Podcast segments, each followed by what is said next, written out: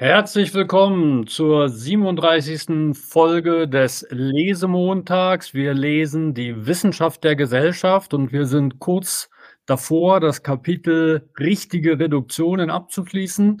Und wir hatten beim letzten Mal mit dem Cliffhanger von der Unterscheidung Zufall und Struktur geendet und genau da setze ich jetzt wieder ein. Man kann autopoetische Systeme ganz allgemein unter dem Gesichtspunkt betrachten, wie weit sie in der Lage sind, Zufälle in Strukturen zu transformieren. Ungefähr dasselbe ist gemeint, wenn man davon spricht, dass Gelegenheiten genutzt werden. Für alle autopoetischen Systeme ist die Gegenwart durch eine momentane Synchronisation mit der Umwelt definiert, die sich teils durch Eigenbewegung, teils durch Umweltereignisse sofort wieder auflöst. Dies gilt unabhängig von der Frage, ob das, ob das System über ein Zeitschema der Selbstbeobachtung verfügt, sich also zusätzlich die Gegenwart als Differenz von Vergangenheit und Zukunft vorstellen kann. Die momentane ereignishafte Synchronisation von System und Umwelt kann im System Spuren hinterlassen oder auch nicht. Sie kann zu einer Änderung von Erwartungen führen oder nur als Ad-hoc-Ereignis gesehen und vergessen werden.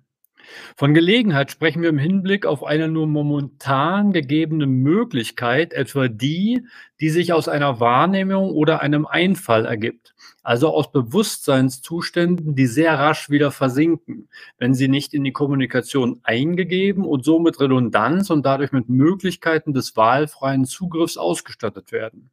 Als Zufall können solche Gelegenheiten bezeichnet werden, wenn sie in den strukturellen Dispositionen des Systems nicht vorgesehen sind, also nicht systematisch erzeugt werden und mit den Systemzuständen vor und nach dem Ereignis keinen Zusammenhang aufweisen. Da Zufälle auf der Stelle genutzt werden müssen, ist ein Schnellerkennungsverfahren erforderlich. Man muss gleichsam in, den, in einem Blick sehen können, was mit einer Idee, einer überraschenden Erfahrung, einem Missverständnis anderes anzufangen ist. Man hat dies als Sache persönlicher Begabung angesehen, vor allem im 19. Jahrhundert, Genialität entsprechend definiert. Entsprechend wird dann die Evolution der Wissenschaft in ihrem Mechanismus der Variation auf Individuen zugerechnet. Es wird ja auch niemand bestreiten wollen, dass menschliches, also körperlich mentales Wahrnehmen und Imaginieren hierzu unentbehrlich ist. Letztlich leistet diese Erklärung aber nur eine Verschiebung der Systemreferenz. Sie wiederholt nur das Problem, gibt der Unbegreiflichkeit nur einen anderen Namen. Man sollte daher zunächst einmal fragen, was überhaupt erklärt werden soll. Der Zufall, mit einer leichten Verschiebung der Problemstellung kann man, statt sich um eine De-Randomisierung des Zufalls zu bemühen, fragen, wovon es abhängt, dass Zufälle hinreichend häufig genutzt werden. Oder mit einem Märchenbegriff, wie die Serendipität eines Systems gesteigert werden könne. Man sieht dann sehr rasch, dass die Antwort im Bereich von Theoriekomplexität, von Redundanz, von Anschlussfähigkeit gesucht werden muss. Komplexere Suchnetze werden leichter auf Gelegenheiten reagieren als weniger komplexe. Gerade wenn das System seine eigenen Entdeckungen nicht planen und nicht prognostizieren kann, muss es ein hochredundantes Netzwerk von Erwartungen ausbilden, in denen sich das eine oder andere Ereignis verfangen wird. Das Unbekanntsein der Außenwelt und die Unvorhersehbarkeit der eigenen Wissenserwerbe werden dadurch kompensiert, dass das System, wenn es Erwartungen ausgebildet und vernetzt hat, sowohl auf Bestätigung auf, äh, als auch auf Enttäuschungen reagieren kann. Was immer ad hoc mit einer Erwartung geschieht, hat im System dann nicht nur diesen Effekt, sondern noch andere Konsequenzen. Auch in diesem Sinne bewährt sich unsere Theorie dass Offenheit nur durch Geschlossenheit erreicht werden kann und dass die Zahl der Außenkontaktstellen sehr viel geringer sein muss als die Zahl der Innenkontaktstellen, sodass ein Ereignis viele Veränderungen zur Folge haben kann und kleine Ursachen, wenn das System in Resonanz versetzt wird, weitreichende Wirkungen auslösen können. Dies führt zu einer weiteren Annahme, dass wenn ein operativ geschlossenes, intern kontaktreiches System einmal eingerichtet ist, der Außenkontakt von da aus stimuliert wird und, wie bei Tieren, ein Verhalten die Folge ist, dass ein Beobachter als Suchverhalten, als Exploration, als Provozieren von Stimulation beschreiben wird. Das System tut aber nur, was es tut. Es beschäftigt sich. Es operiert als ein strukturell determiniertes System im Rahmen der Möglichkeiten, die es sich durch dieses Operieren erschließt. Die so erreichbare Dynamik kann immer nur zu umweltangepassten Zuständen führen. Der Gegenfall wäre Beendung der Operation. Aber das Tempo der Variation der Strukturen und damit das, was einem Beobachter inklusive dem System selbst als Fortschritt erscheinen kann, variiert mit der Komplexität des Systems und mit Eigenarten seiner Strukturen, in unserem Falle seiner Theorien. Die weitere Forschung müsse sich deshalb mit der Frage beschäftigen, welche Faktoren hier einen Unterschied machen. So, damit endet das Kapitel richtige Reflexion. Reduktion. Reduktion. Dankeschön in jedem Fall. Ich finde das sehr charmant hier, was er da mit dem Zufall sagt. Sehr charmant, dass er darauf eingeht. Wie er es da bestimmt, das würde ich so, also hättest du mich gefragt, das würde ich so unter Kreativität oder Einfallsreichtum, hätte ich das nicht ähnlich, hätte ich das ähnlich beschrieben irgendwie. Das gefällt mir sehr gut. Und hier genau, sagt er einfach nur, das ist grundsätzlich so. Genau, dass ein Beobachter sowas im, im Falle eines Bewusstseinssystems als Kreativität, als Einfall oder was auch immer ja, ja, ja. würde und dem das zuschreibt. Ja, aber, aber da würde ich widersprechen. Es ist doch eigentlich viel, viel weniger erstmal. Es geht erstmal um die äh, basale Überlebensfähigkeit von autopoetischen Systemen. Und es gibt eine Art Grundkreativität, die ähm, jedes lebende System dazu animiert, nach ähm, bekömmlichen ähm, Strukturen Ausschau zu halten. Also das Zufallende, also er benutzt ja die ganze Zeit ja Raum- und, und Zeitmetaphern, ja, also das, was, was wahrscheinlich zufällt in den, in den Verfassungs-, äh, in den Einfassungsradius von ähm, Systemen gerät und dann irgendwie weiterverarbeitet wird. Dass das nichts erstmal mit Kreativität zu tun hat. Kreativität passiert dann, wenn ähm, die inneren Anschlüsse irgendwie äh, dem System dann über den Kopf wachsen. Und es plötzlich ich Dinge macht, die nicht. es nicht vorhersieht. Da, da, können wir jetzt bestimmt länger drüber diskutieren. Mir, mir schön, war ein Schlüssel, dass ich ja. das, äh, da, dass ich das so sehe, äh, dass es nicht prognostizierbar, nicht erwartbar ist, ne, was passiert, dass das auch jetzt nicht ein, wie hat das gesagt, mit dem, was vorher war und, und das, was anschließt, als nächste Operation nicht unbedingt ähm, in, in äh, irgendeiner Art von Wirkung verbunden ist. So habe ich sehr viel gearbeitet, ja. Also so, so habe ich einfach sehr viel gearbeitet. Ich habe das einen Modus gehabt, in dem ich das mir selbst provozieren konnte, dass es zu solchen Situationen kommt, um, äh, um, um, um dann mit den, den, den Bildern weiterzuarbeiten, mit denen ich gearbeitet habe. Also ich finde mich da drin sozusagen in, in der Kreativität dann wieder. Und eben auch, wie er es ausführt, ja, dass ich mehr Außenkontakt, äh, mehr, mehr Innen Kontakte, Sensibilität sozusagen habe. Also dass ich für das, was das, was meine Wahrnehmung reizt, viel mehr gleichzeitig oder sehr dicht beieinander alles ausprobieren, äh, naja, aber äh, evozieren lassen kann. Das, das finde ich ja wieder. Sondern von Kontaktstellen, also von den. Ja, von ja, den ja, ja, ja, ja. Kontaktstellen. Aber im Prinzip, es geht ja, äh, es geht ja hier nur um, um wiederum um Zuschreibung. Wenn Peter das so beobachtet, dann ist das die Zuschreibung. Aber Luhmann, da würde jetzt dem Konstantin schon ein bisschen recht geben, äh, operationalisiert das ja weiter und der spezifiziert hier, was er unter Zufall verstehen will. Als Zufall können solche Gelegenheiten bezeichnet werden, wenn sie in den strukturellen Dispositionen des Systems mhm. nicht vorgesehen sind. Also nicht systematisch erzeugt werden und mit den Systemzuständen vor und nach dem Ereignis keinen Zusammenhang aufweisen. Ja. Also es ja. ist etwas, was passiert, was aber für das System selbst nicht voraussehbar war.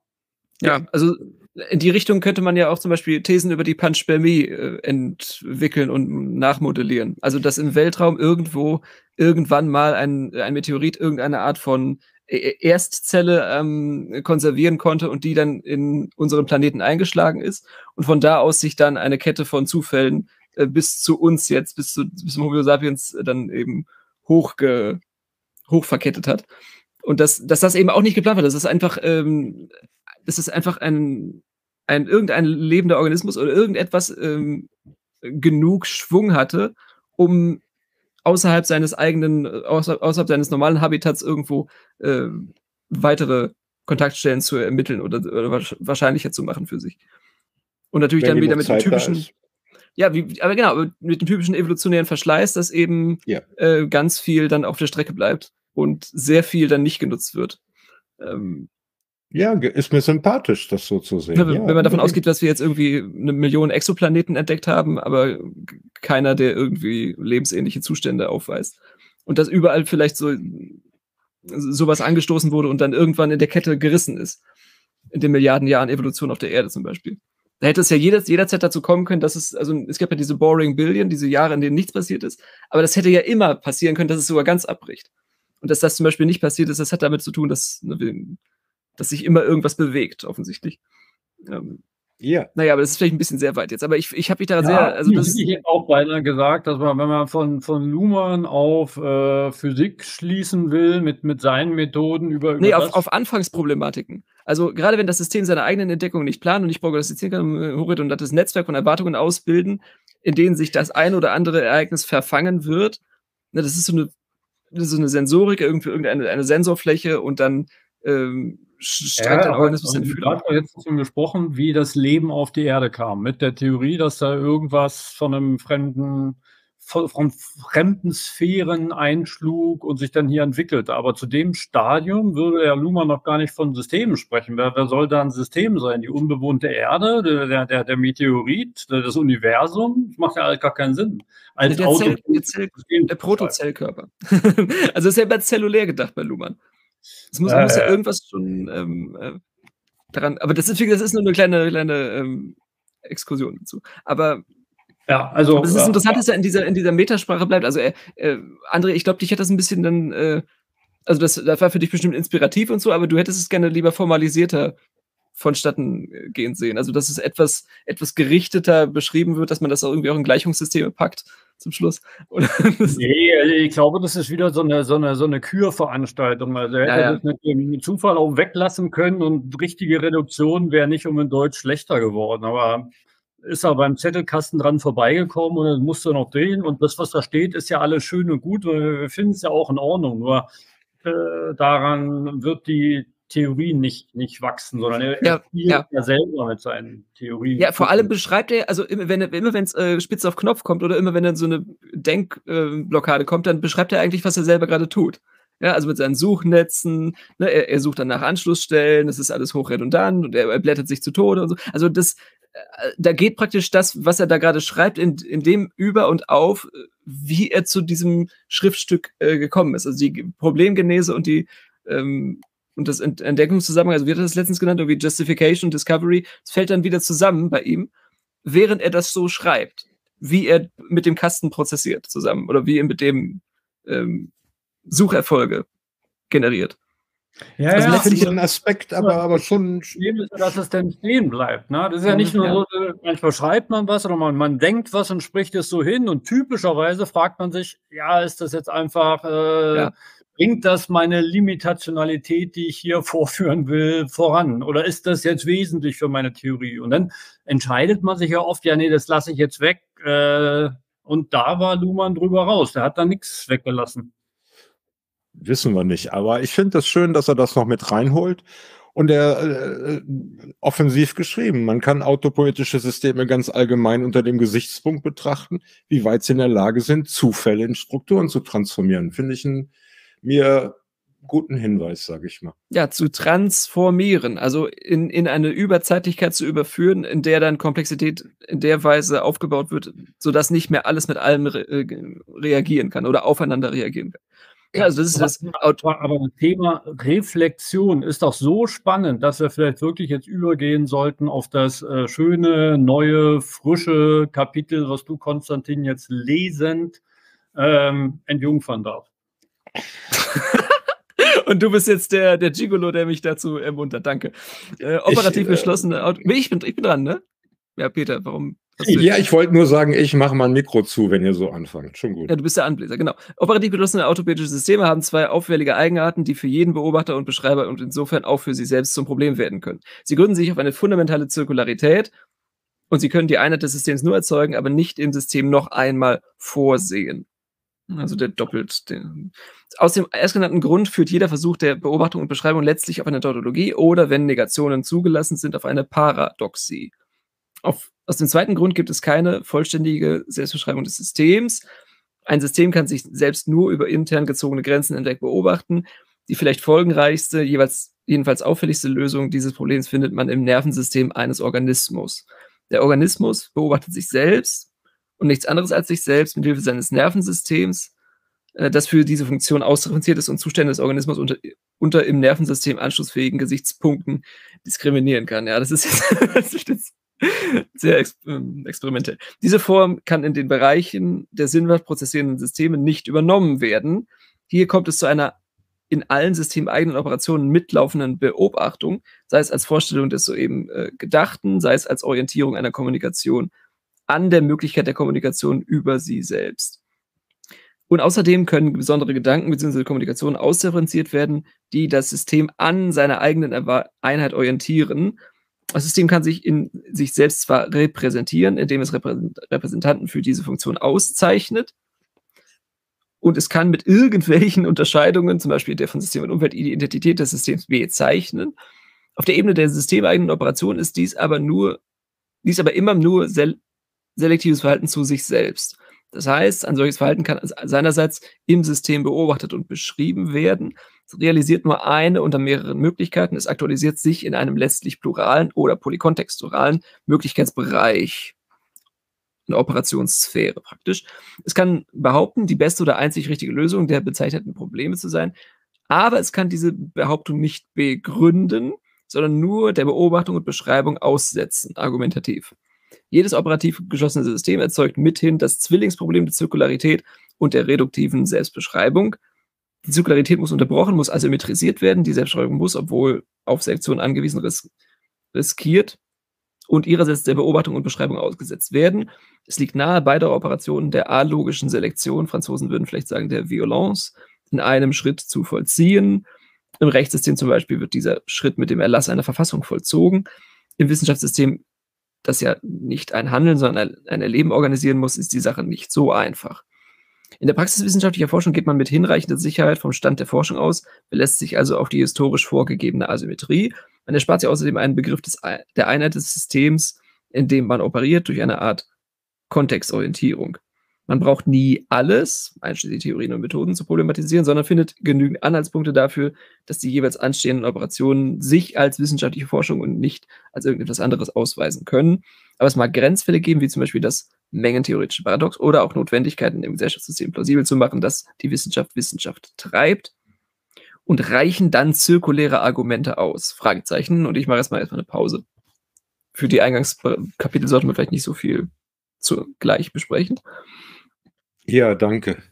Da geht es vom Organismus. Also ich habe ja gerade gesagt, das ist, ich verstehe das eher auf zellulärer Ebene und äh, Michael Levine, also da hat der André letztes Mal schon was zugesagt, dass man Autopoiesis ähm, zwischen zumindest diesen zwei äh, Komplexitätszuständen nochmal ausdifferenzieren müsste, wenn man da nicht einfach so metaphorisch dem Gewalt antun möchte, also wie er doch selber sagt. Dann.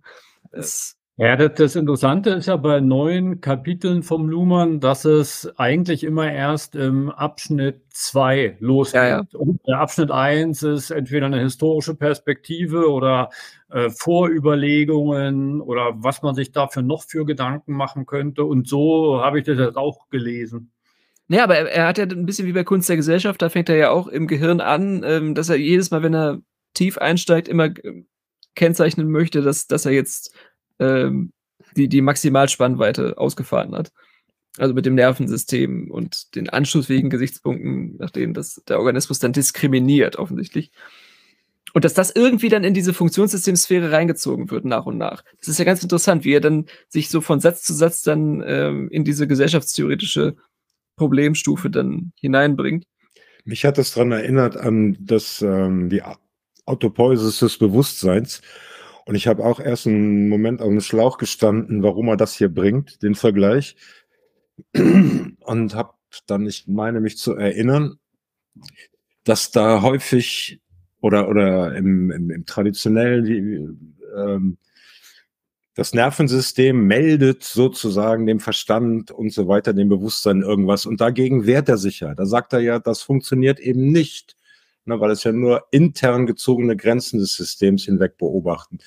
Mit anderen Worten denke ich, dass das ein Verweis ist hier mit dem Nervensystem, um eine Deutung abzuwehren, auszuschließen, wegzudrücken. Das macht er hier ganz deutlich dann, dass das eben so nicht ist. Und auch noch in der Fußnote. Deshalb hat es äh, einen zunächst nur metaphorischen Sinn, wenn man Geld, Wissen, Recht und so weiter als das Nervensystem der Gesellschaft bezeichnet. Immerhin ist diese Metaphorik nicht oberflächlich angesetzt und so weiter und so weiter. Also so habe ich das gelesen, dass er dieses, ich sag mal, Beispiel hier bringt. Hm? Ja, aber das, das hat es eine Scharnierstelle, also weshalb ich da nochmal drauf rumreiten wollte, André. Also das, ja, man kann sagen, okay, es startet erst in zwei und so richtig erst in drei und in vier kommt er in Schwung und so. Aber was er, was er hier umspringt, systematisch, ist eigentlich wieder diese linguistische äh, Operations- ähm, Ebene. Also, dass er jetzt eben sagt, ja, es gibt mentalistische Bilder, ja, also es, es, gibt diese Übersetzungsleistung, dass wir nicht gleich das, was, was wir neuronal prozessieren, direkt äh, modellieren können. Das geht nicht offensichtlich, aber äh, dass dazu dann dass als Scharnierstelle die Sprache eingeschaltet wird, die diese, ne, die, die an den Kehlkopf dann bestimmte Lautfolgen sendet und die, die offensichtlich irgendwie auf das äh, passen oder irgendwie Kon Kongruenzen herstellen können zu dem, was, was gerade äh, irgendwie äh, hinter der Schädeldecke vor sich geht. Das, das regt ja, mich ja wieder auf. Wir, über Sprache haben wir doch jetzt an keiner Stelle was. Ja, doch, aber guck mal, hier, äh, tut mir leid, aber hier ist, es aktualisiert sich äh, in einem letztlich pluralen oder polykontextualen Möglichkeitsbereich. Und dieser Möglichkeitsbereich wird begrenzt und beschränkt. Das hatten wir ja mit, mit dem, in dem Kant-Abschnitt schon mal wieder, das äh, von, vom, äh, unter anderem vom Sprachhorizont. Und Sprache jetzt nicht im Sinne von einfach nur Schriftsprache oder einfach nur ähm, also einfach nur, nur die, die Grammatik selber, sondern dann alles Mögliche. Ähm, naja, aber, aber, aber generell geht es erstmal darum, ob, sich System, ob, ob ein System, ein, ein autopoetisch geschlossenes System, was die Einheit nur durch diese Operationsweise herstellt, ob es diese Einheit nochmal in sich selbst abbilden kann. Und dann sagt er, ja, nee, kann es nicht, aber es kann es immer mal probieren und riskieren und das ja. wiederum selbst beobachten. Also das ist jetzt eigentlich nur die, die Einleitung, weil darauf bezieht sich ja das ganze Kapitel auf Reflexion. Also können die Systeme ja. sich selbst reflektieren. Ja, mit dem Deckbegriff Operation. Das ist ja, das ist ja Luhmanns Trick. Er, er nimmt die Zeichenhaftigkeit der, des Operationsbegriffs selber an, um es dann in diesen symbolischen Bereich zu überführen und dann auf subsymbolische Probleme hinzuweisen äh, Kontextorientierung, ja, und jedes, jedes Funktionssystem ähm, prozessiert das dann anders und merkt aber gar nicht, was es da tut, wenn es das tut. Und es ist praktisch, es muss notwendig blind sein für seine eigenen Operationsfolgen, um, ähm, um sich nicht selber lahmzulegen, letztlich. Also trotz des mengentheoretischen Paradoxes oder anderer Sachen äh, bricht man nicht die, die ganze Mathematik ab danach oder so oder, oder lässt es dann Außer ja, wir, können wir, können weiterlesen, genau, genau. Wir können da, da geht's dann weiter. Auch die Wissenschaft stößt mithin auf das Zwillingsproblem der Zirkularität und der Mehrheit möglicher Selbstreferenz, Unterbrechungen im Vollzuge einer Mehrheit möglicher Selbstbeschreibungen. Irgendwie muss auch das Wissenschaftssystem über die Tautologie, es weiß, was es weiß, oder über die Paradoxie, es weiß, dass es noch nicht weiß, was es noch nicht weiß, hinaus gelangen. Es stößt selbst auf Probleme, die sich intern als Vollständigkeitsprobleme oder als Begründungsprobleme darstellen. Aber da es zugleich ein Funktionssystem der Gesellschaft ist, findet es sich auch mit externen Anfragen nach der Letztvalidität wissenschaftlichen Wissens konfrontiert, etwa von Seiten der Religion und heute in erheblichem Maße auch von Seiten der ökologisch bedrängten Politik. So entstehen Reflexionstheorien, Erkenntnistheorien, Wissenschaftstheorien. Sie übernehmen die Aufgabe, die Selbstreferenz des Systems zu entfalten, die Zirkularität zu asymmetrieren, das im System kursierende Symbol Wahrheit durch einen feststehenden Ausdruck, eben Wahrheit, zu bezeichnen und dessen Verwendung zu konditionieren. Die Anschlussfähigkeit im System bringt dann ersatzweise zum Ausdruck, was anders nicht gegeben werden kann. Die Einheit des Systems im System. All dies wird durch eine Semantik geleistet, die mit dem Problem zu ringen hat, dass sie ihre Aufgabe alogisch erfüllen muss, dass sie nicht einfach das System im System duplizieren kann, sondern auswählen, verkürzen, simplifizieren muss. Und dass sie im System nur unter der limitierenden Bedingung der Autopoiesis, das heißt nur als Operation aktualisiert werden kann, mit der Folge, dass sie als Kommunikation beobachtbar, beschreibbar, kritisierbar und ablehnbar auftreten muss. Jede Reflexionstheorie ist an die Form einer historischen Semantik gebunden. Wir halten uns mit dieser Charakterisierung von Reflexionstheorien die Frage noch offen, welchen praktischen Verwendungswert diese Theorien des Systems im System haben. Ihr Anspruch auf forschungspraktische Verwendbarkeit kann unterschiedlich weit getrieben werden. Es mag sich um nichts weiter als abstrakte methodologische Regeln handeln, die sich als Bedingungen der Rationalität des Forschungsverhaltens vorstellen oder um Explikate des Begriffs der Vernunft mit dem Nebensinn, dass jeder, der sich diesen Anweisungen nicht fügt, eben unvernünftig handelt. Durchweg nehmen die Reflexionstheorien der Tradition einen normativen Gehalt in Anspruch. Das heißt, man kann zwar, sollte aber um der Rationalität willen nicht gegen sie verstoßen. In diesem Sinne spricht man von Erkenntnistheorie oder Epistemologie.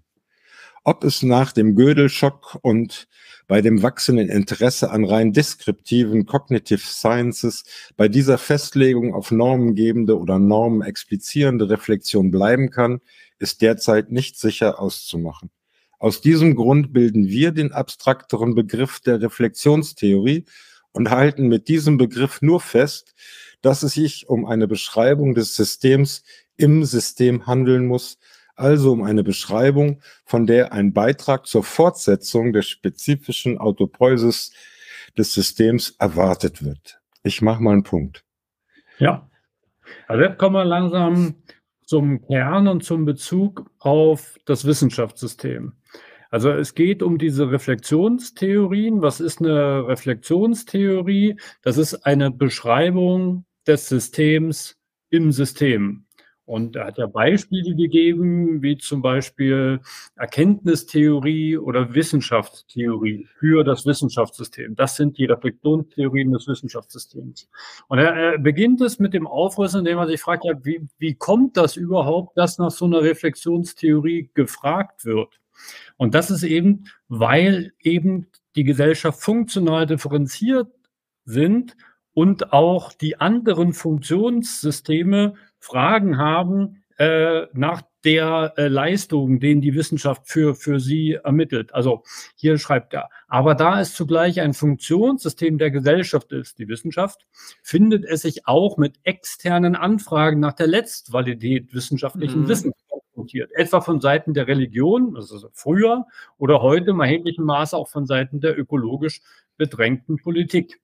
Also darum geht es eigentlich. Äh, das Wissenschaftssystem kann einfach nicht die Codewerte wahr und zuordnen, wie es lustig ist, sondern es wird auch nachgefragt, zum Beispiel bei der Corona-Krise von der Politik, ja, sag mal, stimmt das überhaupt, wenn du jetzt sagst, die Infektionszahlen sind so und so und so und so und wir müssen jetzt alle Kinderspielplätze draußen schließen. Also daher kommt überhaupt der Anspruch nach Reflexionstheorien und für die naja kann so eine Reflexionstheorie nur von der Wissenschaft äh, selbst gegeben werden. Kein anderes System könnte, äh, könnte über die Valid Validität, über die, über die Richtigkeit wissenschaftlicher äh, Theorien und Methoden befinden.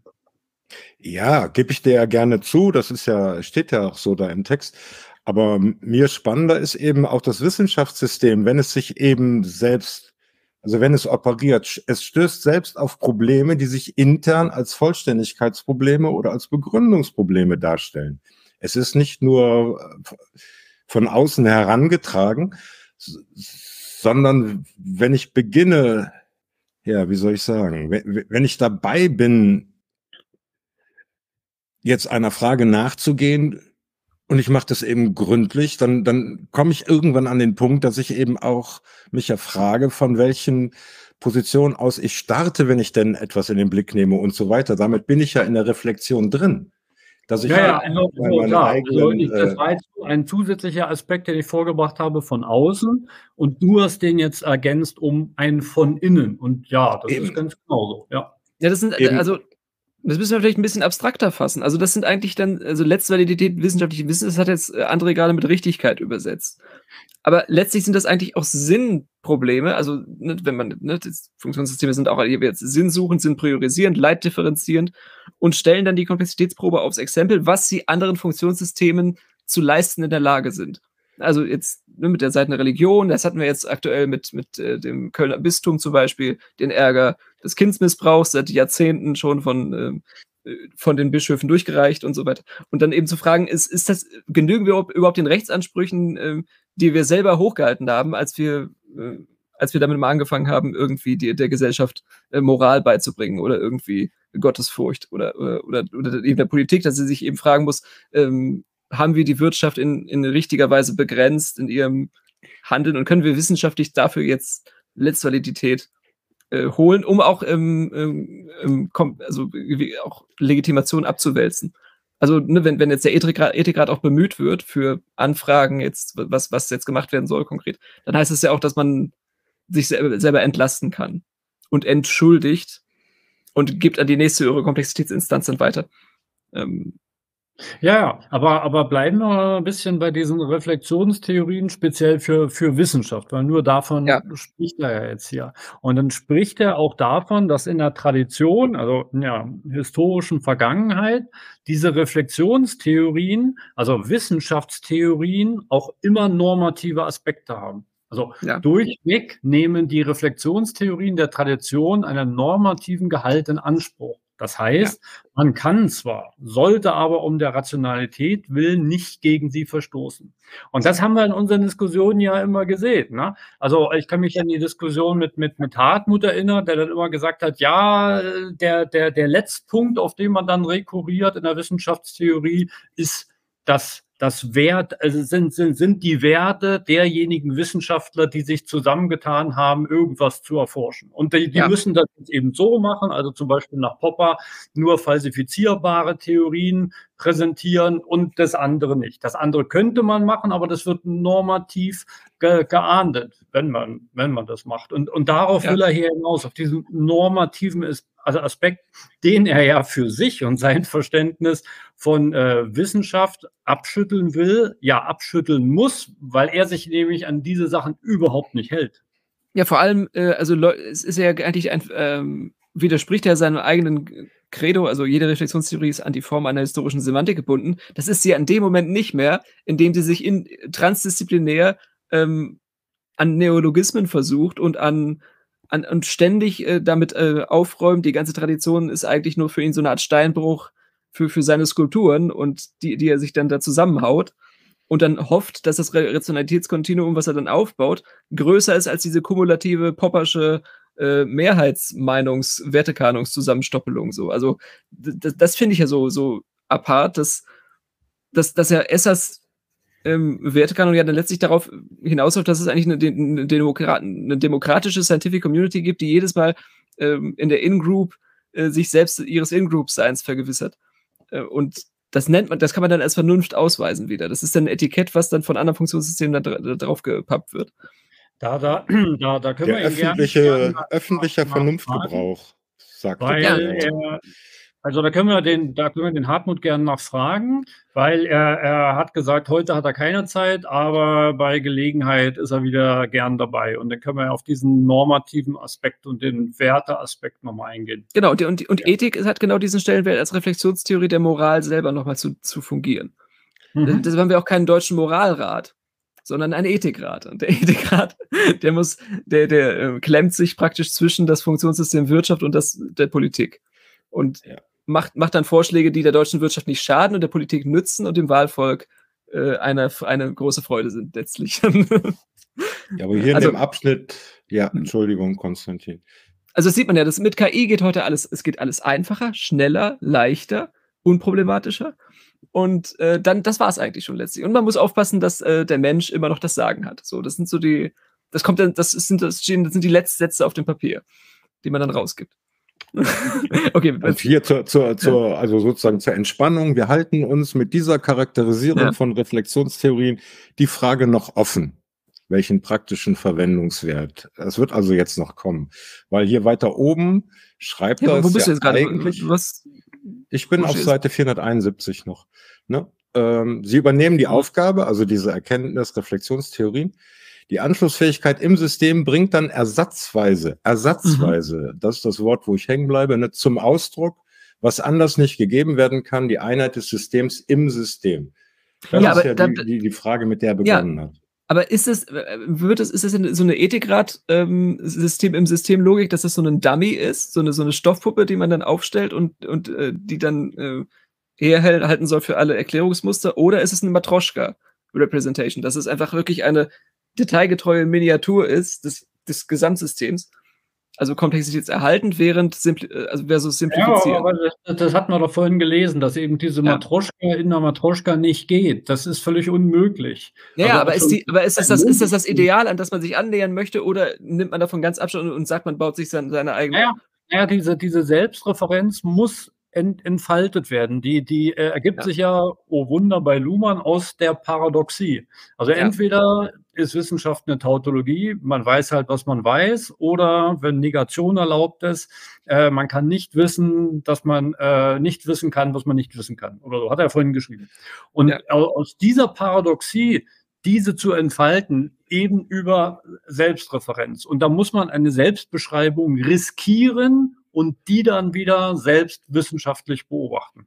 Genau, und man blockiert sie, wenn man Vernunft-Artefakte hineinschiebt und, und das normativ so paradoxie vermeidend justiert, dass, äh, dass gar nicht, dass man zur Paradoxie-Tiefe gar nicht kommt.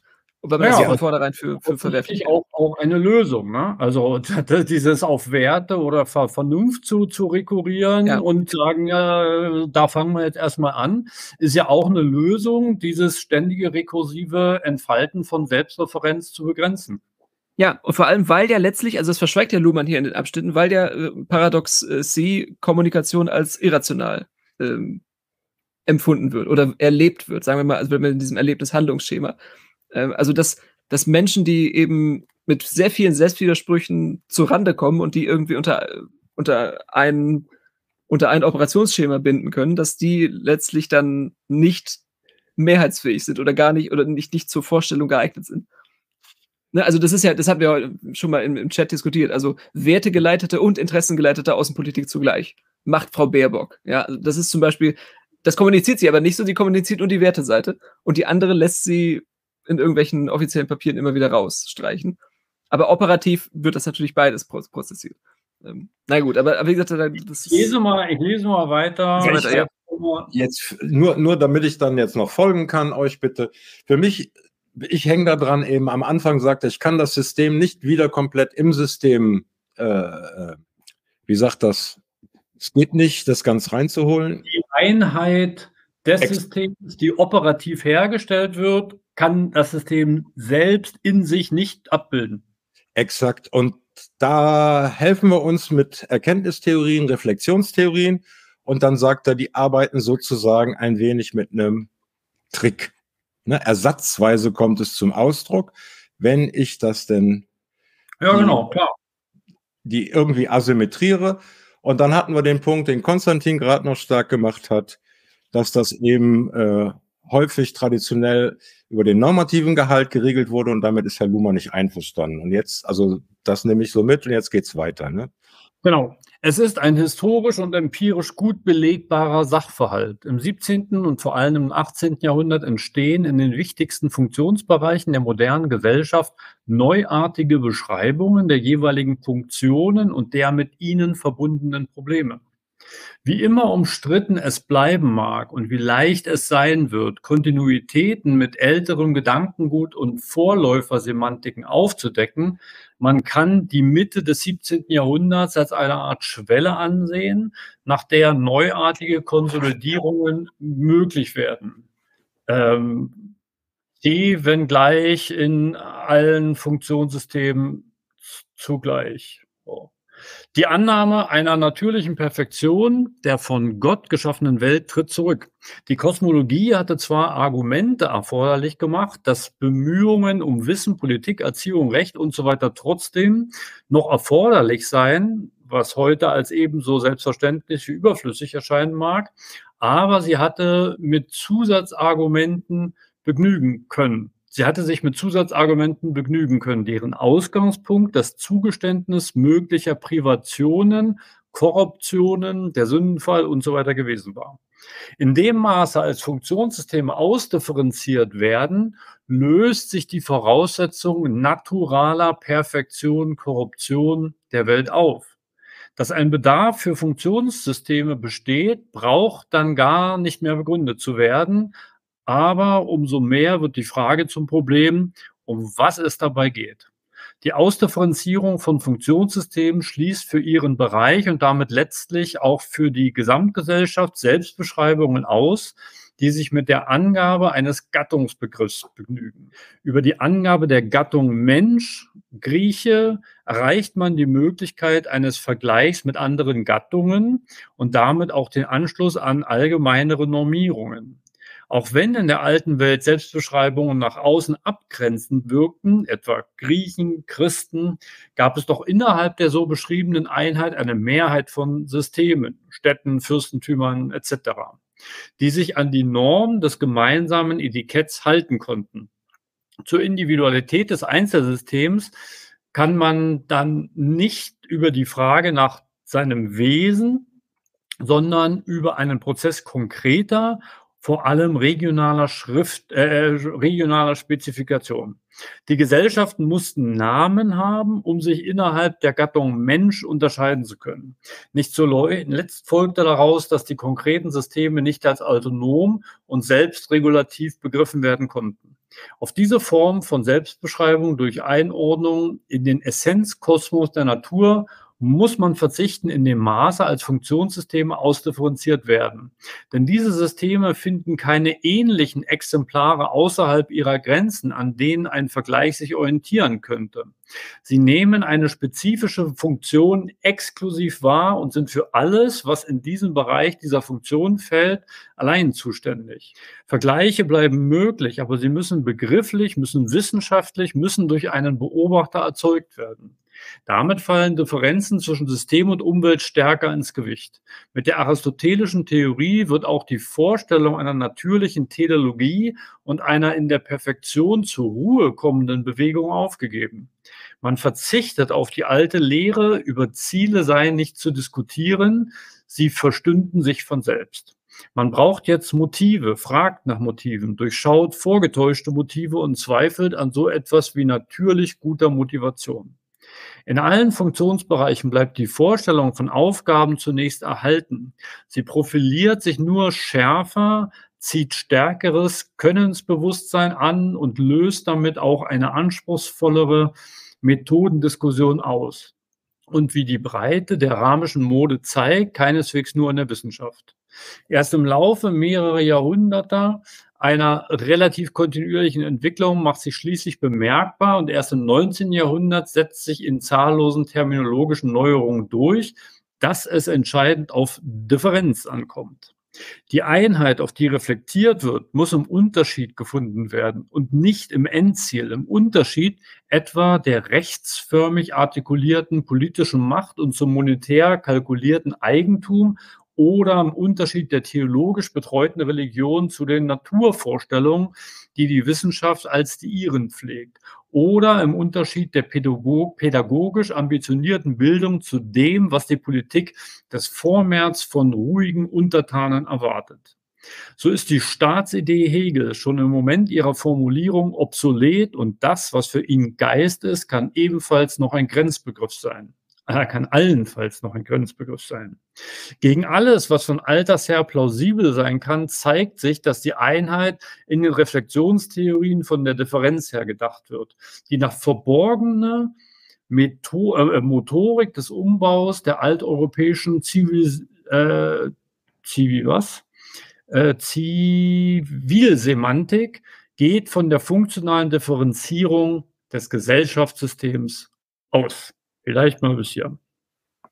Ja, Geschichtsstunde mit Luhmann, aber lustigerweise, äh, also wenn, wenn er schon sagt, dass selbst Hegel zum, zum im Moment seiner Grundschrift zu, zu den, der Sittlichkeit und den, den Rechtsschriften, dass er dann eigentlich schon obsolet war, das hindert ja trotzdem nicht Menschen daran, wie Axel Hornet, äh, so Bücher zu schreiben wie Das Recht der Freiheit, Grundriss einer demokratischen Sittlichkeit im Jahre 2011. Ja, also nachdem im, im, im Funktionssystem Wissenschaft eigentlich schon, schon ein Platz zugewiesen wurde, versucht er nochmal den ganz großen Bogen zu spannen und äh, den ganzen Essenzenkosmos wieder aufzubauen.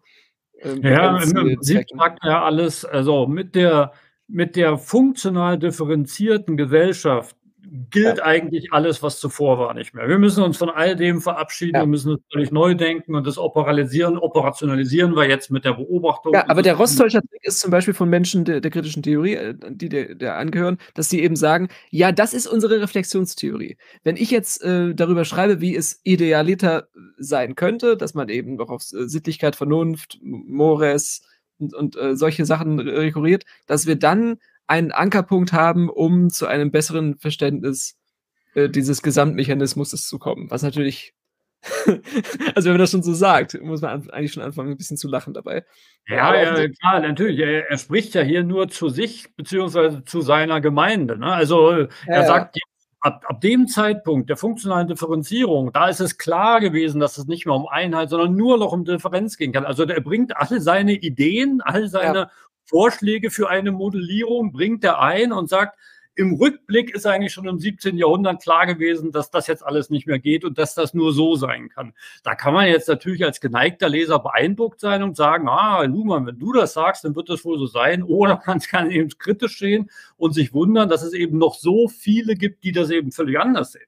Ja, ja, und der hat das selber noch ein bisschen dazu auch gebraucht. Also in den 60ern hat er ja mit Zweckbegriff und Systemrationalität äh, seine Ganzschrift dazu auch abgelegt, um von diesem Weberschen Begriff wegzukommen, an dem Hartmut ja auch noch so klammert und auch sehr viele andere äh, Weberianer, die dann, äh, obwohl Weber zu Lebzeiten in den 10ern und 20ern überhaupt nicht rezipiert wurde und in den 80ern dann so eine Renaissance erlebt hatte, aber Luhmann hatte, hat seinen Frieden damit dann schon in den 60ern gemacht, aber musste auch über diese Kante hinaus.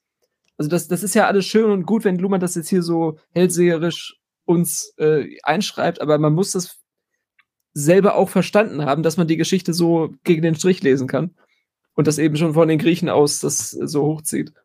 Also jetzt haben wir nicht alles nicht gefällt. Jetzt lass mal Peter sagen, was ihm ja. gefällt. Peter hat das wieder gefallen, nehme ich an.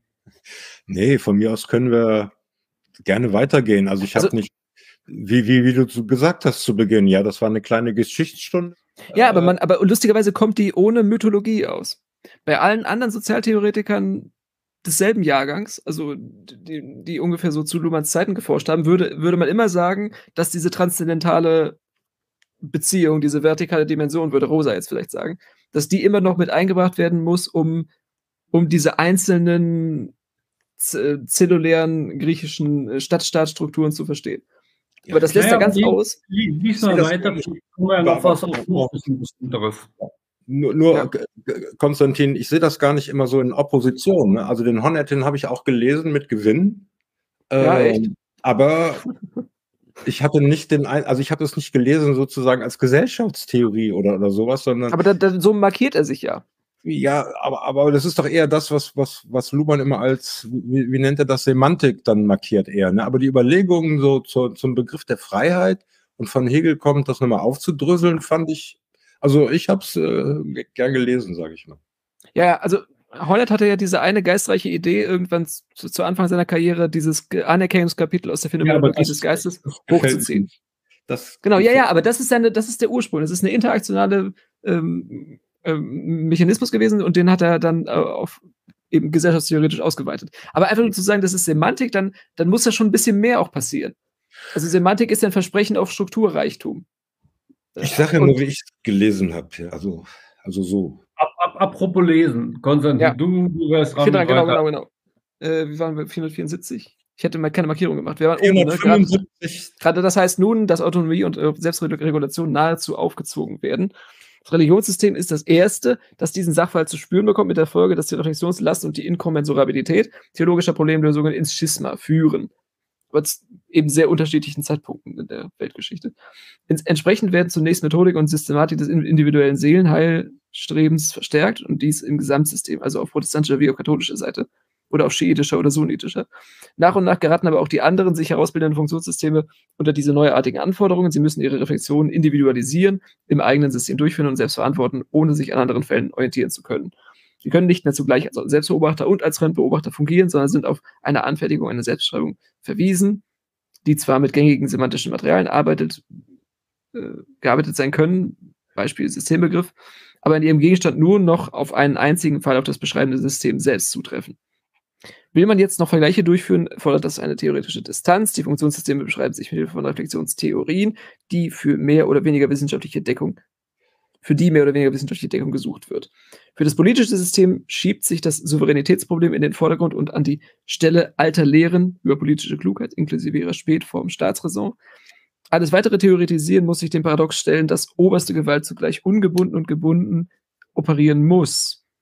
Dem halten ethisch naturrechtliche Limitierungen schließlich nicht mehr stand. Man versucht es in einer Übergangszeit von Hobbes bis Rousseau mit einer Wiederbelebung, Moment, ich Kleber drauf, von Vertragstheorien, verhängt sich damit aber im Zirkel der Frage nach der Herkunft der Bindungswirkung des Vertrags. Das ist dann die kommunistische Idee, dass man das so löst.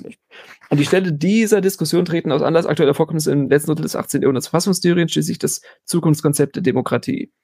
Auch die ökonomische Theorie beginnt äh, bereits im 17. Jahrhundert mit neuartigen Überlegungen zu über strukturelle Bedingungen und Effekte, die sich so besch beschreiben lassen, ohne Bezug auf so etwas wie die Qualität der Waren oder die Ehrlichkeit der Kaufleute, also unabhängig von Fragen, die in der konkreten Interaktion interessieren. Hier fällt nicht zuletzt das Gleichgewichtskonzept auf, dass sie eine Distanz zu moralischen Fragen zum Ausdruck bringt, ferner die Frage nach dem strukturellen Folgen der Geldwirtschaft, zum Beispiel Locke, und seit Adam Smith dann die Frage nach den strukturellen Effekten der Arbeitsteilung. Es ist klar, dass bei solchen Entwicklungen sich politische und wirtschaftliche Semantiken nicht mehr zur Einheit bringen lassen, schon gar nicht auf der Grundlage des, der alten Unterscheidung von Ökos und Polis oder Oikos, kann man unterschiedlich aussprechen. Und dass man schließlich eine ihrerseits vorübergehende Lösung im Theorem der Differenzierung von Staat und Gesellschaft finden wird.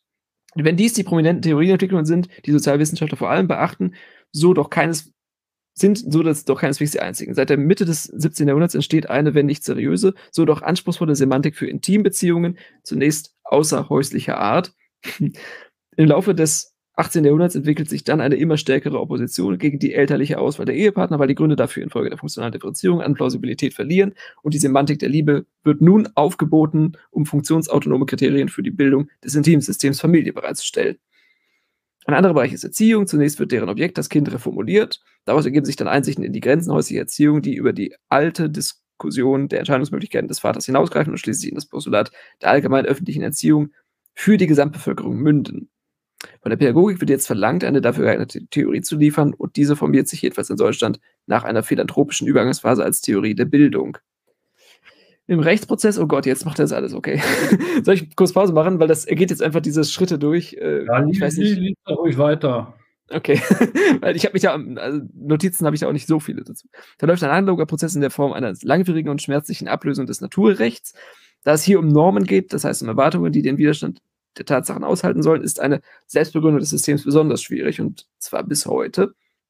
Immerhin stellt das 18. Jahrhundert sich vom älteren Naturrecht auf ein moderneres Vernunftrecht um, mit Hilfe des Arguments, dass die Vernunft die Natur des Menschen sei und fordert nach einem kurzen, kurzen Flirt mit der Transzendentalphilosophie am Ausgang des Jahrhunderts eine Philosophie des positiven Rechts. Feuerbach, Ludwig Feuerbach. Das ist ein äh, verdecktes Autonomiepostulat, das dann seinerseits Kontroversen über mehr begriffliche oder mehr historische Invarianzvorgaben auslöst. Auf alle Fälle muss der Eindruck vermieden werden, es könne beliebig entschieden werden. Es zeigt sich aber, dass beliebiges Entscheiden das Schreckgespenst des sogenannten Dezisionismus ohnehin nicht vorkommt und dass man sinnvoll nur streiten kann, ob das Recht seine Legitimation nachweisen muss oder ob, ob seine Komplexität und seine rekursive Operationsweise allein schon ausreichen, um das Entscheiden juristisch zu disziplinieren. Mit Common Law zum Beispiel. Und okay, wir machen Religionssystem noch. Schließlich gilt auch das Religionssystem in einer Art Zugzwang, sozusagen als Folge von Entzugserscheinungen, die auf die Verselbstständigung anderer Funktionssysteme zurückgeführt werden müssen. Bezeichnet ist, dass Neuentwicklungen zunächst außerhalb der Theologie anlaufen, so etwa die neue Schärfe, die mit der seit Leibniz das Problem der Theodizee gestellt wird. Die Welt ist nicht länger ein Intermezzo der Heilsgeschichte, ein auf Zeit zu ertragendes Jammertal, sondern sie ist die Wirklichkeit schlechthin. Überall sieht man bessere Möglichkeiten. Selbst Gott kann offenbar erst nach und nach eine befriedigende Welt schaffen. Und die Frage spitzt sich daher zu, wie dies jetzt verfügbare Wissen mit dem traditionellen Begriff des guten und allmächtigen Gottes zu vereinen ist. Außerdem werden biblische Details wie immer stilistisch sublim dargeboten, inhaltlich unglaubwürdig, Hölle und Teufel, notwendige Diskriminierungen werden als Metaphern funktionalisiert. Das ist aber schon gemacht in, in den Anfangsseiten hier. Sie sind nur noch psychologisch notwendig, weil man sich Schmerzen, hier die verlorene, der verlorenen Seele laut Matthäus 16, 26, nicht wirklich vorstellen kann, bevor sie eintreten. Im Laufe des 18. Jahrhunderts müssen ältere kosmologische Traditionen in biblisch-exegetische Fragen umgewandelt werden. Zwar ist auch die Welt eine Offenbarung Gottes, aber hier bleibt er unsichtbar, wie man schon immer wusste, unsichtbar für die Lebenden. Der eigentliche Glaubensinhalt ist den Texten zu entnehmen, die speziell darüber berichten. Man muss deshalb auf jede Art von naturalen Beweisen verzichten. Deshalb wird Hermeneutik nun belastet mit all den Anforderungen der Selbstvergewisserung des rechten Glaubens und auch dies schließlich zirkulär, unter der Voraussetzung dessen, was man aus den Texten zu gewinnen hofft. Das war jetzt sehr lange, tut mir leid, aber es ist komisch, dass, das, dass er das alles noch mit reinnimmt, obwohl er Wissenschaft der Gesellschaft schreibt und das offensichtlich alles jetzt für notwendig empfindet. Ja, ja, vor allen Dingen straft er mich Lügen. Ich habe ja vorhin gesagt, dass es im Abschnitt zwei so richtig losgeht, aber jetzt war eins die Voreinführung und zwei der historische Rückblick über alle Funktionssysteme und drei geht dann hoffentlich los. Ja, man könnte höchstens eine Metadiskussion darüber führen, ähm, ob diese ganze Progression, von der Luhmann immer kündet, mit seinen autopoetischen, transdisziplinären Modellentleihungen und allem, dass das vielleicht auch nur vorgeschoben ist und dass er doch viel, viel äh, zurückblickender ist, als er eigentlich postuliert. Also, ich finde das in dieser Masse so erschreckend, dass er da einfach kein Limit kennt und dann einfach so der Damm bricht bei ihm. Also, ja, ja, das ist doch, was wir schon immer gesehen haben, ne? dass er sich nicht fragt, nachdem er es geschrieben hat, ja, brauchen wir das jetzt unbedingt? Also mhm. ist das, treibt das die Geschichte voran, sondern nee, war im Zettelkasten, ging durch sein Hirn, war geschrieben, ging weiter. Und er, er konnte es ja. Er, er konnte einfach tausendseitige Wälzer schreiben und offensichtlich hat der Verlag gesagt, ah, bitte noch eins und bitte noch eins und bitte noch eins.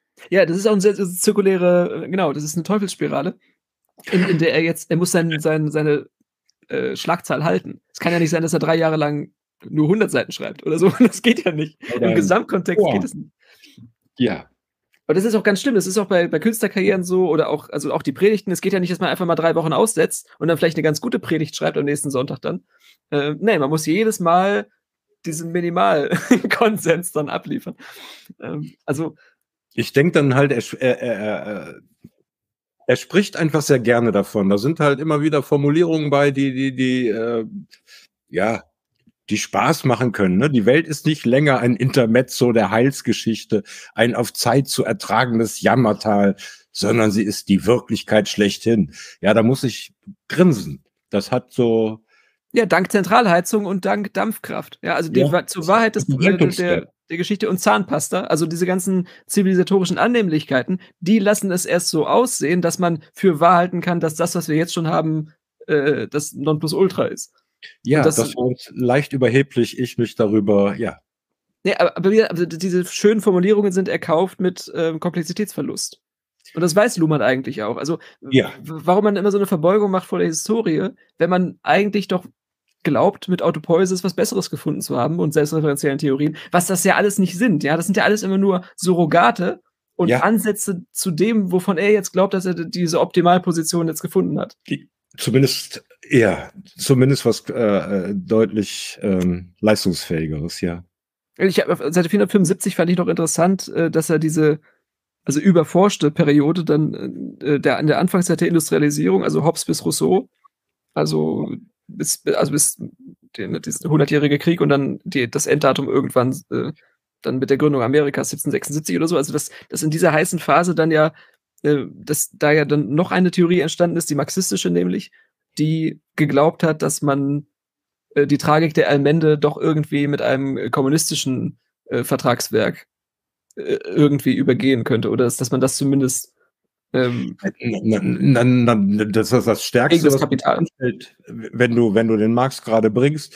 Das ist eben komplett andere Kompletterklärung, sag ich mal, ja. Das Sein. Nee, nee, das ist, das ist, st st stellt genau auf diese Lücke ab. Also Bourdieu hat das ja dann ausgeführt mit seinen Kapitalsorten, dass das Kapital praktisch eine Art Fetischisierung dieser intersubjektiven Beziehungslagen ist. Oder interorganisationalen dann, und dann bricht es nämlich zusammen. Intersoziatal geht ja nämlich nicht mehr weil da bräuchte man eine kommunistische Internationale und müssen nicht alle lieb haben. Hier, hier, hier, sehen wir doch den Nachteil ja. von Luhmanns Methode, einfach alles ja. auszubreiten ja. vorgeführt. Wir, wir lesen nicht einfach weiter, bis mal was Interessantes kommt, sondern wir gehen auf die Falle ein und diskutieren auf einmal Marx und Bourdieu und dann allen möglichen Kram. Lasst uns doch einfach. Nur weil Peter das gerade gesagt hat. Ich habe es nur bei Peter das jetzt gerade. Kopf, wo sich überhaupt lohnt zu kommunizieren. Ja, oh. ja okay, okay, dann, dann machen wir weiter, glaube ich. Ähm, Schon gut, schon gut, schon gut. Diese vielen Beispiele für neuartige Anforderungen an Reflexionsleistungen, die sich auf einen relativ kurzen historischen Zeitraum von nicht einmal 200 Jahren vom 17. bis zum 19. Jahrhundert zusammendrängen und sich jeweils auf unterschiedliche Funktionssysteme beziehen, legen die Hypothese nahe, dass es einen Zusammenhang gibt zwischen der Umstellung des Gesellschaftssystems auf ein primär funktionale Differenzierung und einen dadurch gesteigerten und dirigierten Reflexionsbedarf. Funktionale Differenzierung heißt ja, dass sich in der Orientierung an der jeweils eigenen Funktion autonome Teilsysteme der Gesellschaft bilden, die sich selbst referenziell reproduzieren, sich rekursiv an den jeweils selbst produzierten Kommunikationen orientieren und damit die Merkmale von strukturdeterminierten autopoetischen Systemen realisieren. Der gesellschaftlichen Differenzierung folgt eine Differenzierung der Semantiken, der Theorien, die die Funktionssysteme über sich selbst aufstellen, um die eigene Autopoiesis zu interpretieren, um den neu gewonnenen Kombinationsspielraum zu ordnen und um die Paradoxie der selbstreferenziellen Konstitution in handhabbare Beschreibungen zu überführen. Dies kann nun nicht mehr unter gesellschaftlichen Gesamtformeln, wie zum Beispiel gutes Leben geschehen, die praktisch nur für die Oberschicht gegolten und deren Funktion der Repräsentation der Gesellschaft in der Gesellschaft zum Ausdruck gebracht hatten. Eine solche Repräsentation gibt es nun nicht mehr. Kein Funktionssystem kann auf Kosten anderer beanspruchen, mehr als andere die Gesellschaft in der Gesellschaft zu repräsentieren.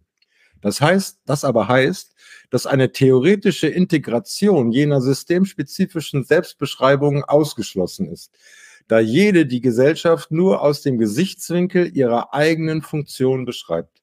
Wir haben das Funktionssystem Wissenschaft ausgeklammert, nur um jetzt sagen zu können, dass der festgestellte Sachverhalt auch am Funktionssystem Wissenschaft zu beobachten ist gegen eine Tradition philosophischer Epistemologie, die Erkenntnisfragen für fundamentaler gehalten und auf das Subjekt bezogen hatte, ergibt sich in soziologischer Perspektive ein genau gleicher Sachverhalt.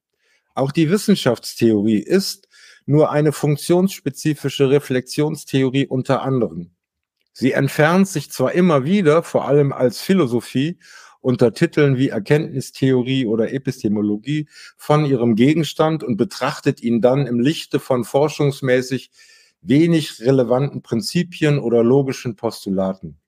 Aber wenn nun wiederum das beobachtet wird, findet man auch die berechtigte Forderung zurück zur Wissenschaft. Dass Wissenschaftstheorie überhaupt ausgearbeitet wird und dass sie im Zeitraum, den wir hier betrachten, ihr spezifisches Problem findet und nach dafür geeigneten Lösungen zu suchen beginnt, ist allem voran zunächst einmal gesellschaftstheoretisch zu erklären, so sehr man zugleich mitsehen muss, dass eine solche Erklärung nur durch eine Gesellschaftstheorie geleistet werden kann, die ihrerseits Wissenschaft zu sein beansprucht. Ich mache mal einen Punkt, ja? Da war inhaltlich ein bisschen. Ja, genau, jetzt kommt ein bisschen was. Also er ja. hat es fertiggebracht, den Exkurs in die Vergangenheit und die ganzen anderen Funktionssysteme und kommt jetzt zu sprechen wieder auf das Funktionssystem Wissenschaft. Genau, und man, und man könnte genau. jetzt. Und er, er betont ja nochmal, dass es einen Zusammenhang gibt zwischen den Umstellungen des Gesellschaftssystems auf primär funktionale Differenzierung und einem dadurch gesteigerten und dirigierten Reflexionsbedarf. Davon haben wir genau vorher äh, Session, also, also gerade vor zehn Minuten gesprochen, nämlich genau. als ich die von außen und Peter die von innen äh, die äh, Gründe dafür geliefert hat. Genau, diese Legitimationskrise, da gab es auch ein Buch und eine Diskussion zwischen Klaus Offe und Jürgen Habermas in den 70ern dazu. Also es ist auch wieder Probleme von, also zu dem Zeitpunkt, als das Buch geschrieben wurde, auch schon ein paar Dekaden jetzt her, aber äh, dass, dass eben, dass man eben liefern muss. Ja, also das, das schreibt der Luhmann so. Ne, diese Gesamtformeln, gutes Leben, das ist äh, was für die Oberschicht und das nützt der insofern, dass sie ihre Repräsentationsfunktion dadurch für das einfache Volk dann ähm, zum Ausdruck bringen kann. Ja, also das, das haben wir jetzt auch, also das ist eine milieuspezifische Theorie, Reckwitz und Rosa, ne, die, die haben diesen Fixpunkt, jeder soll sich singularisieren können, jeder soll Resonanzmaximierer werden letztlich und nimmt dann dafür eben diese, äh, diese, diese Formel von denen in, äh, an, die selber über genug Kapitalspielräume verfügen, um das für sich zu realisieren und auch eben davon schreiben, sprechen und darüber philosophieren können. Dann. Ähm, Wobei ich mir hier aus dem Abschnitt mitnehme, die Funktion der Repräsentation der Gesellschaft in der Gesellschaft. Das lese ich schon wie ein Teaser ne, auf das, was dann kommt. Aber ja. Naja, wo da sagt er genau, dass, dass das nicht mehr geht, dass da gar, gar, für gar, gar keine ja. Position vorgesehen ist, sondern es können sich nur die Funktionssysteme äh, selber beschreiben. Genau, und die, und die halten sich dann für das Gesamtsystem. Gesellschaft. Genau, Exakt, und die tun aber so, als würden sie über alle reden deswegen, aber ich halte mich zurück, deswegen meine ich ja, lese ich das als Teaser, ne, weil es darum gehen wird, ne, die Einheit des Systems im System nur noch zu repräsentieren. Also schön ist ja auch noch, wie er, wie er dann von Wissenschaftstheorie spricht, als einer funktionsspezifischen Reflexionstheorie unter anderem, nämlich für das Wissenschaftssystem und dann irgendwie eine äh, schöne, einen schönen Seitenhieb auf die Philosophie. Sie entfernt sich zwar immer wieder, vor allem als Philosophie unter Titeln wie Erkenntnistheorie oder Epistemologie von ihrem Gegenstand und betrachtet ihn dann im Lichte von forschungsmäßig wenig relevanten Prinzipien oder logischen Postulaten. Also da springt natürlich der Philosoph im Kreis, wenn von wenig relevanten Prinzipien oder logischen Postulaten gesprochen wird. Ne? Also hier platziert er, vielleicht gar nicht mal so schlecht, Philosophie außerhalb von, von Wissenschaft, was ja dieses Philosophieren auf, auf, auf, ja. die, auf der Suche nach Letztbegründungen auch wirklich ist. Oder nach Erstprinzipien, aber dann ja, ja. stimmt ja dann, aber dann, wie gesagt, wenn das jetzt, also wenn DPZ jetzt, also Zorn, Pascal Zorn das jetzt lesen würde, würde er immer noch den Veto einlegen, ja, es gibt ja auch noch Sprachphilosophie und die klammert sich ja nicht mehr an Großbegriffe.